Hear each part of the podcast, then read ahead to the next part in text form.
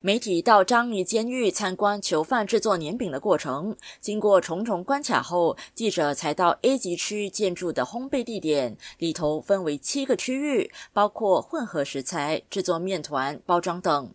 十六名狱友花了一个多月的时间制作这些年饼，其中包括四十九岁的亚历克斯。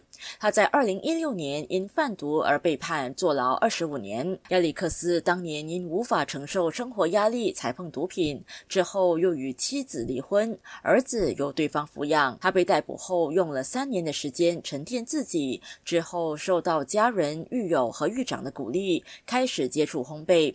他学会烘焙后，心态有所改变，就是做东西有时候要求不要太过高，就是要与人人与人之间就是要接受批评，也要接受。改进不是每次都会觉得自己是对的啦，有些人家给你意见，这些就要学会接受，要学会改变。我妈妈知道，我妈妈哥哥妹妹都知道，说他们也很很很赞成，也很支持我了，就叫我学多点啦，到处出去。可以，如果可以的话，开一个就就 operate 一个 home base 冰箱，也是有这种想法，就是说可以自力更生。黄丝带烘焙坊高级烘焙师特斯登自二零一六年就在监狱里教烘焙，他谈到学习烘焙对狱友们的重要性。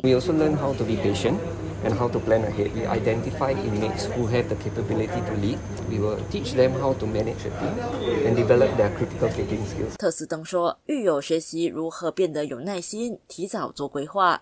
他们也会找出有领导潜能的囚犯，教他们如何培养思辨能力。公众能在二月九号之前在线上或者亲自到设计屋节购买年饼，所得将全部捐给黄丝带基金。以上新闻由城市频道记。记者沈新颖采放